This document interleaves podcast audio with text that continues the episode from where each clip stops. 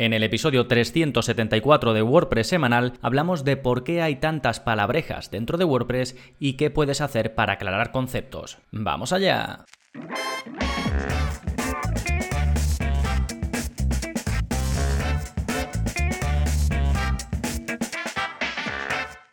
Hola, hola, soy Gonzalo Navarro y bienvenidos al episodio 374 de WordPress Semanal, el podcast en el que aprendes a crear y gestionar tus propias webs con WordPress en profundidad. Y hoy hablamos de esos términos que te pueden confundir cuando utilizas WordPress y que realmente hacen que percibas el uso de WordPress como algo más difícil de lo que realmente es. Así que voy a hablar un poco de esos términos que confunden, de por qué llevan a la confusión, de cuál es, desde mi punto de vista, la solución para dejar de estar confundido, incluso casos prácticos que te van a ayudar a aclarar esos conceptos. Así que en un momentito vamos con todo ello, pero antes, como siempre, novedades. ¿Qué está pasando en gonzalonavarro.es esta semana? Pues como siempre, como cada semana, tenemos nuevo vídeo de la zona código. Ya sabes, ahí aprendes a modificar tu web, el aspecto o el funcionamiento sin utilizar plugins extra, simplemente copiando y pegando un poquito de código. Y si no conoces la zona código, te recomiendo mucho que empieces a ver estos vídeos porque te vas a acabar enganchando. Muchas eh, gente me escribe, ¿no? De un perfil muy poco técnico y me dice que por qué no ha empezado, que no entiende por qué no ha empezado antes a aplicar lo que vemos en estos vídeos. Que ya digo, no necesitas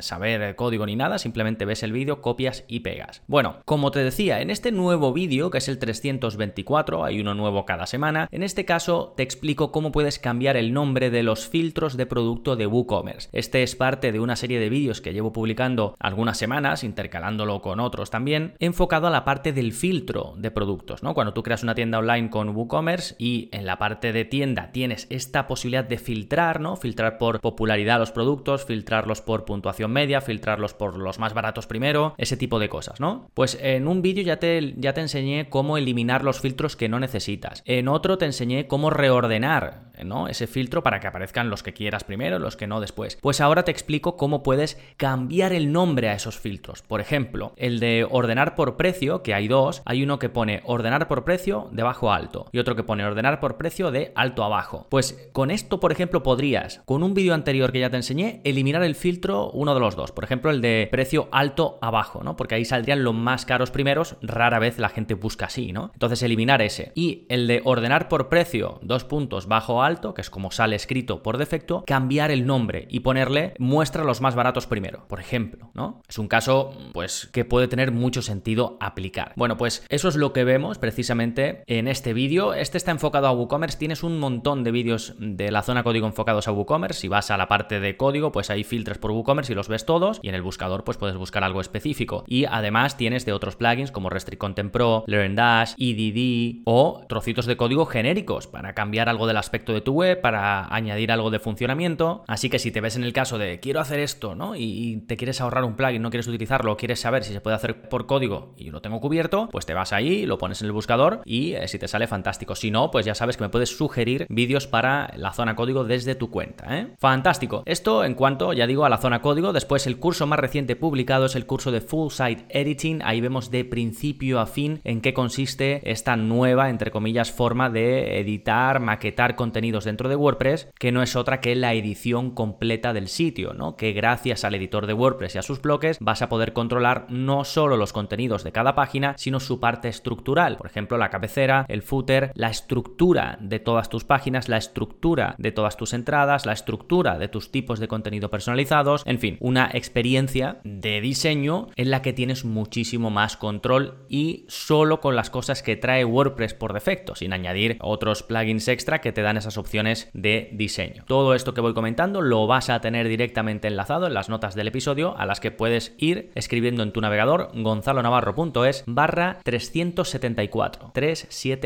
que es el número de este episodio, ¿sí? Y ahí también encontrarás el plugin de la semana, que se llama WooCommerce Bulk Edit Products de la empresa WP Sheet Editor. Esto no es otra cosa que la posibilidad de editar de forma masiva tus productos, los de WooCommerce, con una hoja de cálculo, ¿no? Al estilo de las hojas de, de cálculo de Google o al estilo de Excel y demás, directamente desde el admin de tu web. Es decir, no tienes que salir fuera, sino que directamente te presentan los productos que tienes en tu web en formato, pues ya digo, hoja de cálculo, con sus celdas y demás, y ahí puedes hacer modificaciones en grupo, ¿no? Es decir, de forma masiva. El plugin está activo en más de 8000 webs con WordPress, se actualiza regularmente, tiene buen rendimiento y además muy buenas valoraciones. Así que ya sabes que lo tienes enlazado, lo puedes buscar, WooCommerce Bulk Edit Products o lo tienes directamente enlazado, ya digo, en las notas del episodio. Recuerda, gonzalonavarro.es barra 374. Fantástico, pues ahora sí, vámonos con el tema central del episodio. Utilizar WordPress es más fácil de lo que parece porque al final son los términos los que te confunden. Y vamos a empezar hablando precisamente de eso, de WordPress y sus términos, porque al final, dentro de WordPress, de la parte de la gente que lo desarrolla, de los que lo utilizamos, pues es un mundo enorme, ¿no? Y en WordPress todo tiene un nombre a nivel técnico. Y es normal, porque hay que darle nombre a las cosas para cuando pues se está desarrollando algo, cuando se está sacando una nueva funcionalidad, cuando hay que cambiar algo de algún sitio, pues hay que llamarlo de alguna forma. El problema es cuando esos términos se trasladan al usuario medio, porque la mayoría de personas lo que quiere es hacer su web y ya está, no quiere eh, escuchar eh, mil términos, ni esto se llama esto, esto se llama lo otro, no, yo quiero construir una web, sacar un contenido, hacer un diseño, ¿no? Términos así más generales que todo el mundo conoce. Pero, por desgracia, o por suerte, porque si no, al final tampoco se podría llevar un control a nivel interno, pues las cosas tienen su nombre, o la mayoría de cosas al menos tienen sentido que la tengan. Por tanto, ¿cuáles son estos términos que confunden, ¿no? Que yo además lo veo todos los como hablo con muchísima gente de muchos niveles distintos dentro del uso de, de WordPress o de la gestión de webs con WordPress, pues me encuentro con todo, me encuentro, escucho además cuando hablo con gente también, no solo por escrito, y lo más habitual es lo siguiente. En términos de lo esencial dentro de WordPress, de lo más básico, las confusiones de términos vienen por aquí. Por un lado, tenemos la gente que dice theme, que sería un tema en español, ¿no? Lo que instalas como piel, como aspecto de tu web, pero también se llama plantilla. Hay gente que lo pronuncia en inglés y dice theme en lugar de theme. Hay gente que dice theme en lugar de theme. Y todo esto es lo mismo. Y ahora además, con la irrupción del full site editing, tenemos distintos tipos de temas ahora. Ahora tenemos los temas clásicos, los temas basados en bloques, los temas híbridos y los temas universales. Hace poco publiqué un tweet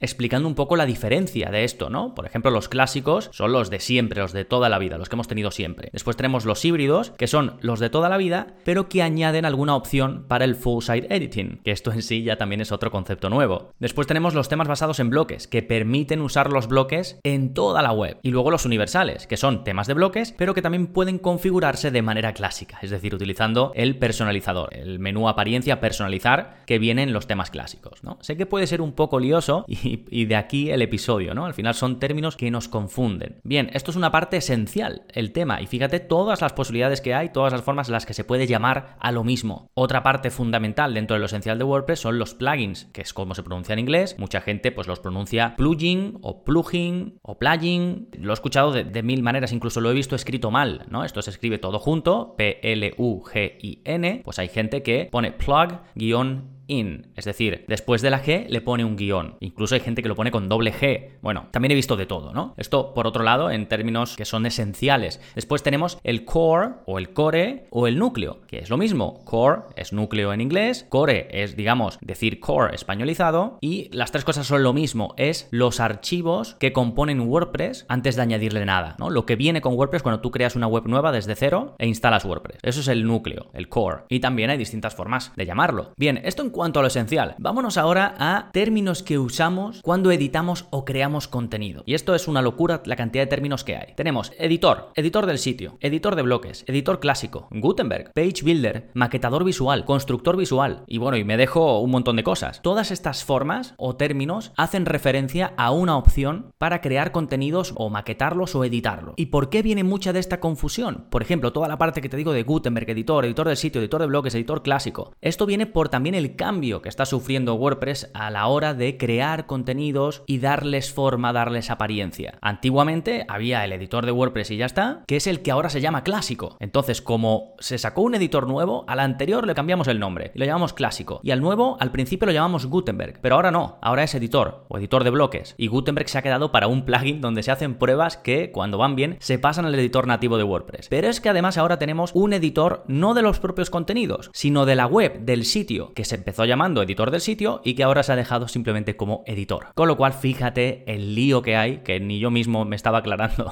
cuando te lo estaba explicando, y es normal que lleve a confusión. Y luego tenemos, por otro lado, el tema de los builders, de los constructores visuales o maquetadores visuales, fíjate que ya te he dicho tres nombres, y que estos son cosas que añadimos aparte a WordPress para que podamos de forma visual darle diseño a nuestra web, aplicar un diseño a nuestra web. Y son lo mismo, ¿sí? Más términos que confunden. Ahora en cuanto a tipos de contenido, tenemos el término custom post type, que en español sería tipo de contenido personalizado. Pero es que después tenemos post type, sin el custom delante, que sería simplemente tipo de contenido. Y al final es lo mismo, da igual que sean personalizados, que sean tales, un tipo de contenido. Si yo en WordPress me vienen páginas, me vienen entradas, pero quiero tener la posibilidad de publicar otros tipos de contenido que no entran ni en páginas ni en entradas, pues creo uno nuevo. Creo uno que se llame cursos, creo otro que se llame podcast, creo otro que se llame películas, yo qué sé. Y simplemente son contenidos con distintos nombres y ya está. Y los publicas y están en tu web. Pero al final los términos nos confunden. Más palabrejas, en este caso en cuanto a la forma de clasificar contenidos. Tenemos las conocidas categorías y etiquetas, que son, ya digo, formas de clasificar contenidos, pero luego tenemos el término taxonomías o incluso taxonomías personalizadas, o en inglés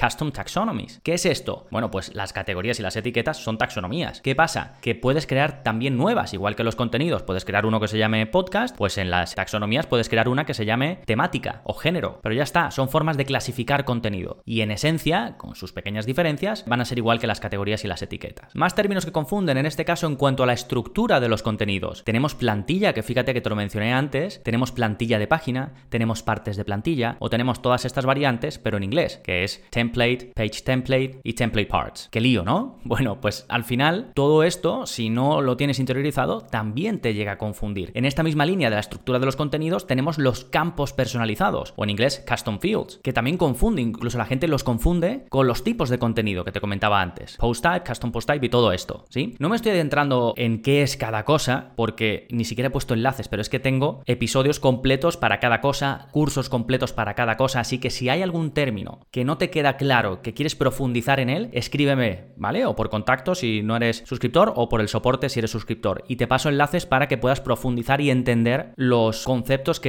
no tengas claros. De todas formas, al final te voy a decir cómo puedes despejar todas estas dudas o cómo lo haría yo, ¿no? Incluso em, ya seguimos avanzando un poco en estos términos que nos confunden y hay otros pues que a lo mejor no los puedo tampoco ni clasificar, pero por ejemplo el término plugin de funciones o child theme, que en español es tema hijo, o framework, ¿no? Hay otros conceptos también por ahí que escuchamos y que tú dices, sí, bueno, eh, muy bien, ¿sí? Bueno, estos son algunos de los términos que yo veo día a día que confunden y mucho. Y ahora, ¿por qué? ¿Qué lleva a esta confusión? Bueno, por un lado tenemos que hay términos en dos idiomas. Muchas veces yo los digo en español, muchas veces yo los digo en inglés. Casi siempre los digo en inglés porque, por ejemplo, si revisas la documentación, aunque ya está en español, ya hay mucho en español, pero históricamente casi toda la información sobre WordPress estaba en inglés. Entonces, cuando lo trasladaba en mi caso yo, por ejemplo, a vosotros, que llevo ya seis años con el podcast, pues al final los términos se dicen en, o yo al menos los digo siempre en inglés porque es como me he formado también. Pero claro, hay mucha gente que los dice en español. Entonces tú me escuchas a mí que lo estoy diciendo en inglés, a otro que lo dice en inglés pero con una pronunciación errónea, a otro que lo dice en español o en inglés españolizado y es un lío y lo entiendo. Entonces esto es una de las cosas que lleva a la confusión, que están los términos en dos idiomas y además hay diferentes pronunciaciones en inglés. Otra cosa que lleva a la confusión, que WordPress es tan amplio, fijaos que WordPress salió simplemente como una forma de publicar contenidos en un blog y ya está. Pero es que ahora se puede hacer una tienda online, una escuela eh, de enseñanza, un eh, membership site, se puede hacer de todo. Antes el control que tenías sobre el diseño o sabías código o podías diseñar muy poquito. Ahora puedes hacer cosas increíbles, hay muchas y diferentes opciones para crear y personalizar webs con WordPress. Y luego también está el afán de darle nombre a todo. Primero, hay muchos actores dentro del ecosistema WordPress que quieren hacer su marca. Entonces sacan nombres, los repiten y nos bombardean con ellos. Y es normal, cada uno quiere hacer su negocio, Elementor quiere, digamos, ir por una ruta paralela a la que va en la forma en la que se diseña ahora con WordPress, Divi lo mismo, ¿no? Estos son empresas que tienen negocios muy fuertes alrededor de WordPress y que tienen un producto que te permite diseñar tu web de forma visual. Es normal que vayan fuerte por ahí. Y luego dentro del propio WordPress se han ido dando un poco también bandazos. Ahora se ve que están simplificando la nomenclatura, simplificando los términos que se utilizan. Lo que te comentaba antes de editor del sitio que ahora simplemente se llama editor. La parte de las plantillas de página que ahora simplemente la llaman plantillas. Han ido simplificando, pero ¿qué pasa con todas las formaciones que hay antes o con eh, todos los términos que se usaban antes? La gente se confunde, es normal. Ahora, te he explicado un poco todo lo malo, toda esta confusión, todo este revoltijo de cosas. ¿Cuál es la solución a, esta, a este lío, a esta confusión? Bueno, para mí es que te aprendas de primeras los términos básicos. Si tienes que saber muy bien lo que es un theme o un tema y entender que hay gente que lo va a pronunciar diferente a ti, lo que son los plugins, lo que es el núcleo o el core de WordPress, páginas, entradas. Lo básico lo tienes que aprender. Para esto te puedes ver el curso de WordPress básico, ahí vas a despejar todas las dudas. Y el resto cuando lo necesites. Y no aprendértelo, eh, digamos, me lo voy a estudiar. No, en cuanto lo pongas en práctica vas a entender perfectamente cómo y para qué sirve cada cosa. Por ejemplo, vamos a ver casos prácticos que, según mi opinión, te van a ayudar a aclarar conceptos y que a mí en su día me ayudaron, quizás no exactamente así, pero es como yo lo aprendí. Yo, pues eh, ya digo, a lo mejor me iba la documentación de WordPress, me leía algo y digo, vale, lo entiendo, pero no tanto. Y hasta que no lo ponía en práctica, digo, ah, vale, esto es esto y tiene sentido que se llame así, ¿sí? En tu caso, por ejemplo, lo puedes hacer utilizando herramientas o plugins que ya vienen con WordPress. Por ejemplo, si utilizas el plugin Custom Post Type UI, ¿vale? Que fíjate, ahora es el, también te digo el nombre en inglés porque al final los plugins, pocos hay que tengan el nombre en español, salvo que estén traducidos, pues este es un plugin que te permite crear tipos de contenido y taxonomías personalizadas, ¿no? Que son conceptos de los que te he hablado antes. Pues bueno, tú instalas este plugin y te pones a crearlos. Y en el momento en que empieces a crearlos, vas a entender perfectamente qué es un tipo de contenido personalizado o un tipo de contenido a secas y qué es una taxonomía, porque lo vas a ver, es que lo vas a estar creando y vas a ver, ah, vale, esto es simplemente esto. Y después cuando escuches el término, pues ya no te va a parecer raro, ¿no? Em, otra cosa, otra opción, pues puedes hacer una web con full site editing, esto de la edición completa del sitio, que además te he dicho que acabo de sacar curso, que básicamente te permite, gracias a un tema de WordPress que tú instalas que se llama basado en bloques, es decir, que te permite utilizar los bloques para cualquier lugar de tu web, ¿no? No solo los contenidos normales, sino también eh, la cabecera, el pie de página y demás, pues en el momento en el que empieces a aprovecharlo y utilices el editor global de la web y vayas viendo las plantillas, las partes de plantilla y todo esto, ahí es cuando lo vas a entender. Ahora que te lo estoy contando yo, si no lo has hecho nunca, pues seguramente, bueno, puedas tener una idea, pero no lo vas a ver claro hasta que lo hagas. Por ejemplo, sobre esto del full site editing, últimamente, como estoy hablando mucho, me llegan muchas preguntas a la parte de soporte. Y eh, muchas veces digo, pero ¿has hecho el curso? ¿Lo has puesto en práctica? Y la mayoría de las veces es que no. Por eso están las dudas. Porque aunque lo expliques, incluso aunque veas el vídeo donde te lo explico, hasta que no lo hagas, no te va a quedar 100% claro. Y estos son tres ejemplos de cosas que suelen generar mucha confusión, pero esto como con todo, si hay otra cosa que vayas a hacer o otro término que no entiendas, en el momento en el que empieces a aplicarlo, lo vas a acabar entendiendo. ¿Sí? Esto me hace recordar que hace poco he estado haciendo, me apunté a un curso online de copywriting, ¿no? De escritura, de cómo escribir, digamos, que me gusta siempre estar al día y, y demás, porque me pareció interesante el enfoque. El enfoque era, cada semana te voy a enviar uno de los mejores textos persuasivos que hay, uno de los mejores textos para vender o similar, y lo vas a copiar. Y el curso es eso, te dicen, esto está muy bien porque aplican esta técnica, esto está muy bien porque tal, pero el curso es eso, me mandan un PDF, lo copio, al día siguiente me mandan otro, lo copio. Fíjate qué sencillo, pero qué útil también, porque al copiarlo, que de hecho encima está en inglés y yo lo traducía en mi cabeza primero al español y luego lo, copiaba en español, pero al copiarlo vas viendo, ¿no? Y dices, sí, es verdad, aquí está utilizando esta técnica y tal. De hecho, en el curso te animan a que, por ejemplo, eh, antes de mandar un email de venta o un email de tal, que hagas este ejercicio de nuevo, ¿no? Que te vayas a una de las de tus preferidas, de tus cartas de venta o de tus textos preferidos y lo copies, ¿no? Para meterte en ese mm, mundillo o en esa mentalidad de cómo tienes que escribir para vender o para lo que sea, ¿no? Para animar a la gente a que haga una acción específica. Pues con esto lo mismo, hasta que no, en este caso no es copiar con papel y lápiz, pero es hacerlo. Cuando lo haces es cuando lo entiendes y es una de las mejores formas de aprender. Bueno, nada más por este episodio. Ya digo, si tienes alguna duda de una cosa de estas concretas, porque tengo cursos de todo, ¿eh? de lo que he comentado, o episodios monográficos de un tema, y no quiero llenar, digamos, las notas del episodio de enlaces, así que me escribes con lo que necesites y te paso enlaces relevantes. Eh, nada más por este episodio. Como siempre, darte las gracias por estar ahí. Si lo puedes compartir con alguien a que pienses que le puede ayudar, te lo agradezco muchísimo. Si me dejas una valoración, un comentario en tu aplicación de podcast, pues también te lo agradezco muchísimo. Nada más por este episodio. Nos seguimos escuchando. Adiós.